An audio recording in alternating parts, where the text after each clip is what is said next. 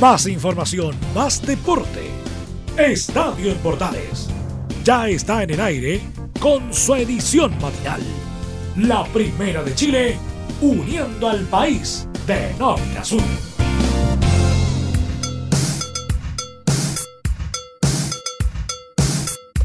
Hola, hola, hola, ¿qué tal? ¿Cómo están? Gusto saludarlas. Bienvenidas, bienvenidos a esta edición matinal de Estadio en Portales en este día ya, martes 28 de septiembre, último martes de este eh, mes 9 en este mes de la patria que aún continúan algunos días de seguir disfrutando de su buen terremoto y los últimos asados de este mes de la patria que lo acompañamos junto a ustedes a través de la compañía y la transmisión y la señal como siempre que tenemos junto a Estadio en Portales en esta edición matinal, en este resumen deportivo que tenemos en esta mañana a través de Radio Portales, Portales Digital y todos nuestros medios asociados. Amigas y amigos, recuerden estar conectados con nosotros a través del Twitter, Instagram, a través de Facebook como Radio Portales y poder entregar toda la información que usted requiere y necesita para poder disfrutar y estar conectados junto a nosotros en la Primera de Chile a través de Estadio Portales, a través de la revista de Portales, a través de Radio Portales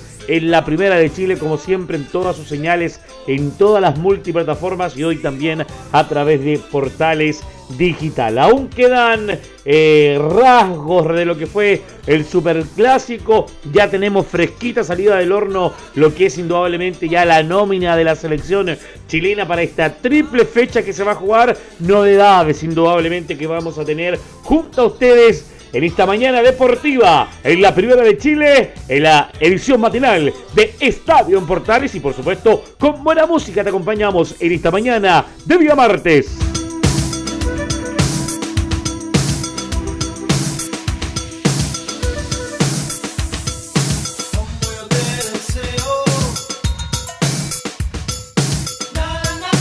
Y hablábamos de la selección chilena, hablábamos de la roja querida, que ya tiene nómina, que ya salió nómina de la selección eh, chilena. Sí, ya don Martín Lazarte entregó la nómina oficial para esta triple fecha que se va a jugar eh, a contar ya de la próxima semana y por supuesto vamos a tener ya novedades para lo que va a ser eh, todos estos partidos que se van a enfrentar en la selección chilena, en la nómina eh, de nuestra roja querida por esta triple fecha de las eliminatorias clasificatorias para lo que es el Mundial de Qatar. Lo cierto y lo claro es que en este minuto eh, Chile está fuera de todo. Hoy que mandaron un video, como lo están haciendo en este nuevo sistema, y lo vamos a ir escuchando y al mismo tiempo ir nombrando, interpretándole yo qué nombre sale en cada lista y lo vamos a, perdón, en el, video sale un nombre con música de fondo, lo vamos a escuchar y lo vamos a estar eh, nombrando. El video comienza así.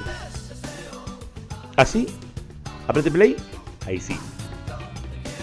Nómina de la roja triple fecha, partidos con Perú, con eh, Ecuador también. Gabriel Arias, Gabriel Arias, los porteros, Claudio Bravo también. Eh, Gabriel Castellón, los porteros para esta pasada. Eh, defensa Tomás Alarcón, don Charles Aranguis, don Claudio Aesa, a mí nombrando así como están, ¿ah? Ben Beretron, viene Ben, Pablo Díaz, Pablo Galdames, Mauricio Isla, Luis, que al final fue llamado, Guillermo Maripán, Gary Medel, grande Gary, Eugenio Mena, ojo con Eugenio, Seleccionó el día ayer. Jan Meneses. Felipe Mora, por fin Felipe. Falta gol en Chile. Marcelino Núñez. Núñez. Carlos Palacios. La figura. ¿eh? Eric Pulgar, el antofagatino. Enzo Rocco. Alexis Sánchez, cabro chico Tocopilla. Francisco Sierra Alta. Diego Valdés. Eduardo Vargas. Sebastián Vegas, Arturo Vidal, el rey, Bastián Yáñez. Ahí están todos los nominados para esta triple fecha donde Chile va a jugar sus partidos. Gabriel Arias, Claudio Bravo, Gabriel Castellón, Tomás Alarcón, Charles Arangue, Claudio Beesa, Ben Beretron, Díaz Paulo Díaz, Pablo Galdames, Mauricio Isla, Luis Jiménez, Guillermo Maripán, Gary Medel, Eugenio Mena, Jan Meneses, Felipe Mora, Marcelino Núñez, Carlos Palacios, Eli Pulgar, Enzo Rocco, Alexis Sánchez, Francisco Sierra Alta, Diego Valdés, Eduardo Vargas, Sebastián Vegas, Arturo Vidal y Bastián Yáñez cierran esta nómina para esta triple fecha. Su director técnico, el señor Martín Lazarte, el uruguayo que hoy por hoy dirige nuestra selección chilena en esta nómina que hemos visto en esta oportunidad para estos partidos donde indudablemente se destaca eh, el regreso de Felipe Mora, el hombre gol que está ahí en la MX eh, en el fútbol eh, gringo marcando goles y siendo muy buena campaña y que en la triple fecha no fue citado eh, en desmedro de la campaña también que viene siendo Vargas, Eduardo Vargas, pero en ese sentido me parece que la nómina de, eh, de Felipe Mora ayuda a reforzar también la necesidad de gol que tiene nuestra selección chilena, que hizo buenos partidos, pero la falta de gol siempre es relevante. Pero una cosa que pasó ayer en la tarde fue eh, que en el fútbol argentino estaba jugando Racing y se resintió, desgarró Mena, Eugenio Mena, un pilar fundamental en las bandas de nuestra selección chilena y al parecer va a estar 25 días fuera y quizás, de acuerdo a la información eh, inicial, se estaría perdiendo aproximadamente lo que va a ser esta triple fecha, un tema a considerar para la selección eh, eh, chilena, muchachos. vamos a ver cómo se trabaja ese tema para esta oportunidad, pensando en lo que Chile tiene que realizar. Ojo con, con ese detalle, si va a llamar o no va a llamar em, refuerzos, si va a llamar o no va a llamar eh, un jugador de último minuto y pensando qué alternativas podrían haber en ese sector que siempre ha sido fundamental Eugenio Mena, y que le pone todo el power, un jugador que es eh, dentro sí o sí del equipo titular y que se va a considerar para esta triple fecha para los partidos que se van a jugar de la selección eh, chilena que recordemos que yo recién ahí dije Ecuador y me equivoqué Sorry, perdón, disculpe, estamos tempranito de la mañana, el tecito aún está haciendo efecto. Eh, los partidos de la selección chilena, atención, que van a ser el próximo, porque son triple fecha, eh, van a ser el próximo día jueves o viernes, jueves, jueves. Si jueves van a jugar los partidos, el primer partido se va a jugar con Perú, Perú versus Chile, el jueves 7 de octubre a las 22 horas, el jueves 7 de octubre, a las 22 horas en el Estadio Nacional de Lima. Todos horarios de Chile, no horarios de Perú por si acaso. Perú-Chile en el Clásico del Pacífico. Perú-Chile en el Estadio Nacional de Lima. Se va a jugar este compromiso a las 22 horas de nuestro país. Después el tercer partido, el segundo partido va a ser el domingo 10 de octubre con Paraguay en el Estadio San Carlos de Apoquindo. Chile versus Paraguay ese partido va a ser el domingo 10 de octubre. A las 21 horas va a ser ese compromiso para los partidos entre Chile y Paraguay. Y Chile vuelve a jugar de local eh, el jueves 14 de octubre. Jueves 14 de octubre a las 21 horas en el Estadio San Carlos de Apoquindo para Chile-Venezuela.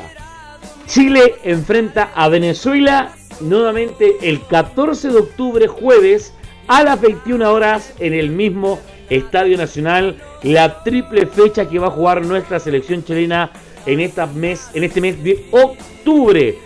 ¿Qué se necesita de estos tres partidos? Ganar los nueve puntos. Sí o sí, para poder avanzar y llegar a la mitad de la tabla y quedar posicionado quizá en el quinto lugar, quizá en un cuarto. No he revisado bien la tabla, eh, para qué le voy a mentir, pero indudablemente nuevamente meterse en la parte alta o en la parte media de la tabla para estar en la opción de repechaje. Es importante que por lo menos los partidos de Paraguay y Venezuela se consigan esos seis puntos de local y ir a pelear estos partidos con la gente de Perú al Estadio Nacional. Va a ser un partido difícil. Perú está viviendo un muy buen momento también. Ha conseguido, a pesar que ha estado irregular, pero los jugadores están con toda la energía y como son estos partidos entre Perú y Chile, la mezcla de la emoción, la camiseta, lo político, lo social y todos esos factores que indudablemente van a marcar eh, un detalle. Allá en Perú están con la. Eh, con toda la con el italiano, la lupodomía, y también acá estamos con todo el tema del Veretron, que es un tema eh, a considerar eh, para estos partidos. Entonces, es un tema a considerar que, que toma atención a lo que es ese tema, en lo que es la Gianluca Lapadula, la, la Paduparvalía que le dicen ellos, en este jugador que está marcando goles también en la Serie B peruana, lo mismo que eh, Ben Benetron, un tema a considerar en el gran momento que vive este delantero y que la ha jugado con todo para lo que hizo compromiso, que él también, como eh, Ben Benetron, por sus mamás, Ay, perdona. Por sus mamás eh, tienen su nacionalidad. La Padula por el, su mamá nacionalidad peruana. Lo mismo que Ben Benetron Díaz por su mamá es nacionalidad, chilena. La Padula tiene 31 años, 7 ¿ah? de febrero del 90 está de cumpleaños y que indudablemente es un tema a considerar para lo que son los partidos que vienen en esta oportunidad. Lo que sí, lo concreto, y ya lo conversado, tenemos, eh, tenemos ya confirmada entonces lo que es la nómina, los partidos eh, para esta oportunidad y las cartas que se va a jugar y ver también lo que pasa con Eugenio Mena, que ver si va, si va o no va a ser baja para esta oportunidad y si indudablemente se va a buscar una carta rápida que me imagino hoy durante el recurso de la mañana vamos a tener una versión oficial de parte de la gente de la NFP respecto a la situación de Mena, porque si son 20 o 25 días y esto comienza hoy, estamos hablando claramente que se estaría perdiendo estos tres partidos y que tendría que buscar una alternativa rápida en ese sentido de nuestra selección eh, chilena y pensando también las cartas que se tiene que jugar. Si usted no alcanzó a llegar, le revisamos nuevamente la nómina de la Roja ¿Cuál es el problema? Si tiempo tenemos, indudablemente. Recién estábamos ahí con el audio que puso ese video. Ahí mientras mostraban a los jugadores, nosotros íbamos nombrando los jugadores. Repetimos entonces, la nómina es la siguiente. Gabriel Arias, Claudio Bravo y Gabriel Castellón, los porteros. Tomás Alarcón, Charles Arangue, Claudio Baeza, Ben Berton Díaz, Pablo Díaz, Pablo Galdames, Mauricio Isla, Luis Jiménez, Guillermo Maripán, Gary Medel, Eugenio Mena, Jan Meneses, Felipe Mora, Marcelino Núñez, Carlos Palacios, Eric Pulgar, Enzo Rojo, Roco, perdón, Alexis Sánchez que vuelve a la selección luego de estar resentido lesionado, vuelve, a la titular, vuelve al equipo, vuelve a las nóminas, Francisco Sierra Alta, Diego Valdés, Eduardo Vargas, Sebastián Vegas, Arturo Vidal y Bastián Yáñez son los que van a estar en la nómina. A algunos no les gustaba mucho Valdés, Galdame, Roco, Palacios, Sierra Alta, Mora, pero hay que jugarse las cartas, ¿sí? Don eh, don Martín Lazarte, un caballero, indudablemente va a jugar y apostar esta carta para esta eh, oportunidad, a darle todos los créditos y pensando claramente en que va a ser una excelente carta en lo que está buscando nuestra selección chilena para esta oportunidad. Continuamos con las informaciones en este día martes, a través, por supuesto, Estadio Portales y la edición matinal junto a ustedes en esta mañana de resumen deportivo.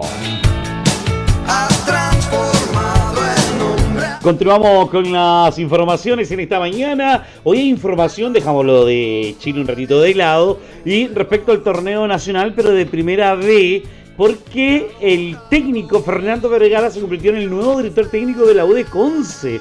Mira, porque la información dice que Fernando Vergara fue anunciado el día de ayer como nuevo director técnico de la U Conce en reemplazo de Hugo Valladares, quien dejó el cargo tras su irregular campaña en el campeonato del ascenso. Vergara llega con la obligación de levantar al campanil, que acumula 8 partidos consecutivos sin ganar y se ubica en la duodécima posición de la tabla con 23 unidades. Será la decimocuarta experiencia del ilustrador de 51 años en el fútbol chileno, siendo el último de ellos en Magallanes, en la que apenas consiguió, apenas, donde dirigió apenas 8 partidos y sumó 2 triunfos en lo que fue eh, la última que dirigió eh, Fernando Vergara en el fútbol chileno y va a ser ahora el nuevo técnico de la U de Conce.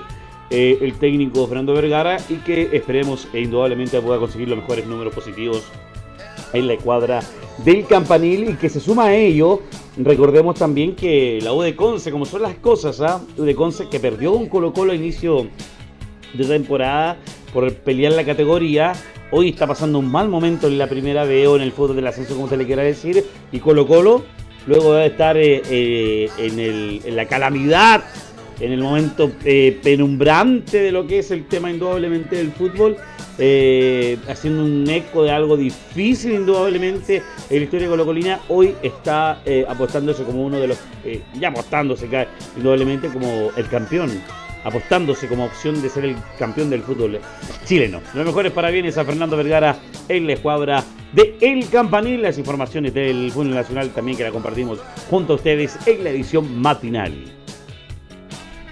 Seguimos con las informaciones en esta mañana de resumen deportivo. Terminábamos de hablar del técnico Fernando Vergara asumiendo lo de Conci y ahora nos vamos, como le comentaba al inicio eh, del programa, con lo que fue el superclásico. Hasta hoy martes todavía siguen sensaciones amargas y confundidas respecto a esta Universidad de Chile que tanto tiempo que no le gana a Colo Colo, un Colo Colo que está pasando un buen momento político, recién lo decíamos respecto a la llegada de Vergara a la U Conce, el minuto que vive la U Conce, que está complicada, y lo que vive indudablemente Colo Colo luego de esta victoria contundente, sólida, marcando diferencia, haciendo un buen partido, eso no lo podemos negar, independiente de la situación, está jugando muy bien, Quintero logró revertir todo ese momento difícil para posicionar muy bien a Colo Colo, pero la U, ¿qué pasa con la U?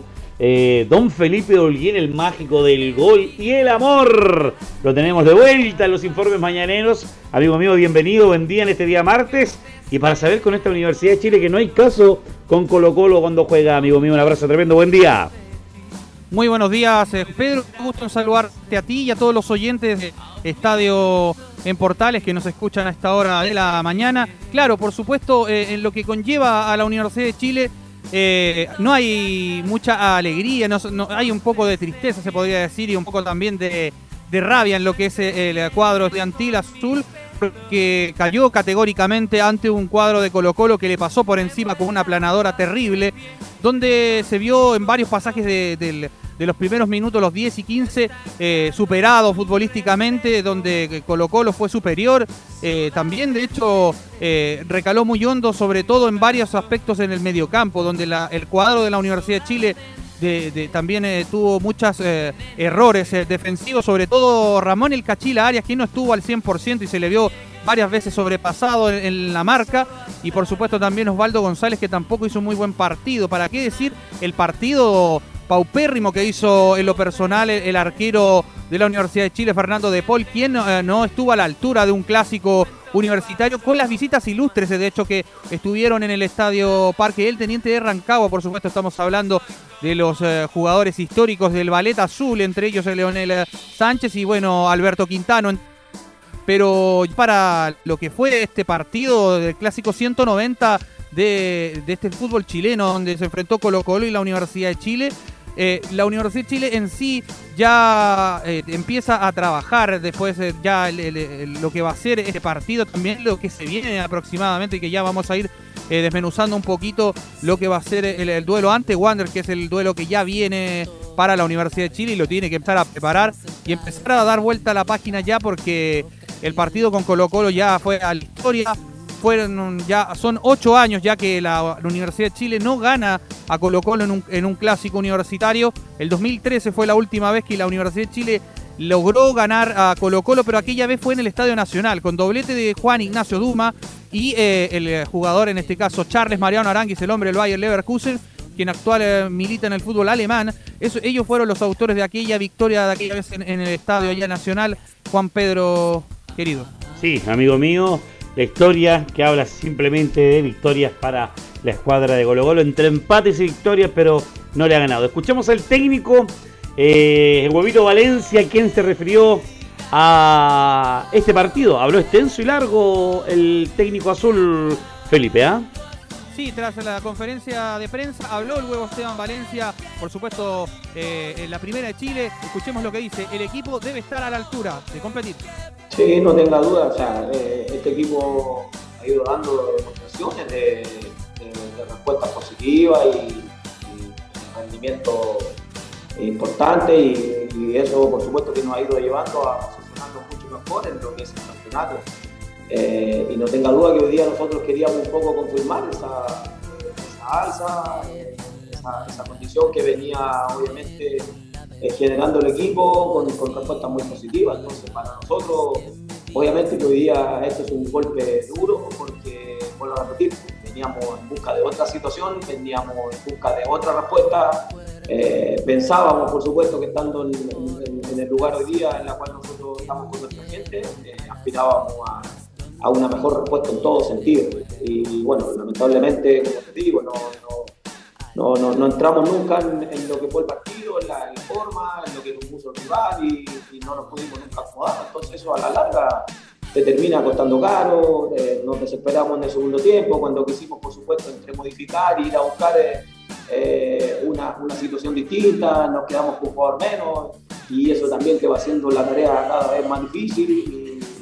Y, solo destacar el orgullo, el amor propio de los jugadores, porque incluso estando con un jugador menos, el equipo se contó, el equipo tuvo incluso un par de ocasiones y eso, bueno, habla bien, pero, bueno, no, siempre se va a dar así. Y nosotros no queremos que se gane siempre por amor propio, que los jugadores lo tienen, por supuesto, una victoria pero esto se gana también con juegos, se gana con concentración y en donde el equipo, por supuesto, siempre tiene que estar a la altura de poder competir y sobre todo con los mejores hoy día, que son los que están ahí peleando el campeonato un tema a considerar. ¿Cuántas veces llegó Lobo al arco? Concretamente, efectivamente, con el gol y dos más y para de, hablar ¿ah? en esta Universidad de Chile que la Ribey le estuvo desaparecido. ¿ah? Eh, no, hubo caso que taparon muy bien a, Conito, el goleador de Universidad de Chile, eh, en la defensa de la escuadra de Colo Colo en ese sentido, pensando también en las proyecciones y en lo que es el trabajo y además lo que tienes que analizar rápidamente, pensando en lo que va a ser el partido de el jueves con Wander. El segundo audio del técnico de la U, don Felipe. Claro, por supuesto, también eh, fue consultado al respecto el huevo Esteban Valencia sobre esta autocrítica hacia los jugadores eh, y sobre el planteamiento que fue mal ejecutado a la hora de este partido tan ah, trascendental para enfrentar al clásico rival de Colo Colo, escuchemos la segunda declaración del huevo Esteban Valencia, donde dice, la autocrítica siempre es parte por uno en el sentido de la toma de decisiones. La autocrítica siempre parte por uno, en el sentido de la toma de decisiones, con respecto siempre a lo que es la conformación del equipo para competir en cada uno de los partidos que nosotros tenemos. Bueno, ya no tengo duda que, esta situación en base al sistema, a los nombres, siempre te va, te va generando una, una incógnita porque creo que el equipo venía, venía funcionando bien, venía teniendo muy buenas respuestas y, lo, que nosotros buscábamos, por supuesto, era sostener un poco esa, esa idea eh, y entendiendo y tratando de contrarrestar lo que iba a proponer los juegos también, pero, como te digo, nosotros no fuimos capaces. Eh, entramos muy desconcentrados, muy desconectados del juego, no, no, no, no logramos nunca tener ese control del, partido, que nosotros por supuesto no, nos acomoda y, nos gusta para poder por supuesto ir haciendo ataques construidos hacia, el arco rival.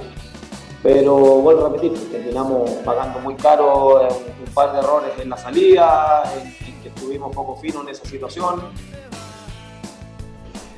La definición para un equipo como Universidad de Chile es un tema fundamental, a pesar que a veces los goleadores pueden estar en la punta, pueden estar en el mejor momento, pero los partidos decisivos indudablemente es un tema que se considera de manera importantísima. ¿Qué dice el hincha Universidad de Chile, Felipe, respecto a esta misma situación, respecto a lo que fue esta situación del clásico? El, el, hincha, el tuitero, el tuitero, el de Facebook, ayer usted estuvo participando en el programa eh, de la gente de Universidad de Chile. ¿Cuál es la, sensación del hincha azul respecto a esta situación? Hay molestia en, los hinchas eh, en sí, porque es una paternidad que mantiene Colo Colo y ya van a pasar los años, como dice la canción de las cumbias en este caso. Eh, es bastante complicado poder descifrar lo que le pasa al hincha en este caso en lo personal, porque todos viven en sí el fútbol de una manera distinta, pero al hincha acérrimo de la U no le debe agradar mucho tener esta paternidad que tiene Colo Colo sobre en general ante la Universidad de Chile, porque son ocho años, eh, porque después la Universidad de Chile ya va a tener que ir a jugar al Monumental y ahí va a ser otro cuento, entonces son cosas que yo creo que son factores psicológicos que le pasan en este caso al equipo y también eso se lo traspasa al hincha, porque la Universidad de Chile no ha ganado eh, desde que volvió el público al, Estadio Parque el Teniente de Rancagua, no ha podido darle alegría al hincha que lo va a ver eh, allá a Rancagua, valga la redundancia. pero son varios factores en este caso. Yo diría lo psicológico, el mal planteamiento de Esteban Valencia y por supuesto algunos jugadores que estuvieron muy bajos, entre ellos Pablo Aranguis, que no hizo nada en el partido y, también, ¿para qué decir Camilo Moya? O sea, de ahí ya para, de ahí para adelante ya son eh, varios los jugadores apuntados. Muchos eh, terminan contrato a, fin de, de, diciembre. Uno de ellos es Fernando de Paul, que es la tercera opción para poder renovarle. Las primeras dos opciones y las que todos saben y conocen son Ramón Cachila Ares y por supuesto Joaquín El Bati y Larry que son eh, los hombres eh, que ya tienen una proyección y que de hecho Luis Rogerio, que ya está en Chile, eh, y el día viernes ya estaría visitando el Centro Deportivo Azul como noticia en exclusiva para ti, Juan Pedro, y para Radio Portales, que el hombre que viene desde el fútbol ecuatoriano de Independiente del Valle el economista, eh, va a empezar a trabajar ya el día viernes y va a ver, eh, va a visitar a los jugadores eh, en el Centro Deportivo Azul para poder hablar con algunos y ahí yo creo que va a empezar a hablar ya con quienes va a contar y con quienes no. Porque recordemos. Llegó, por fin llegó. Sí, llegó el día viernes pasado.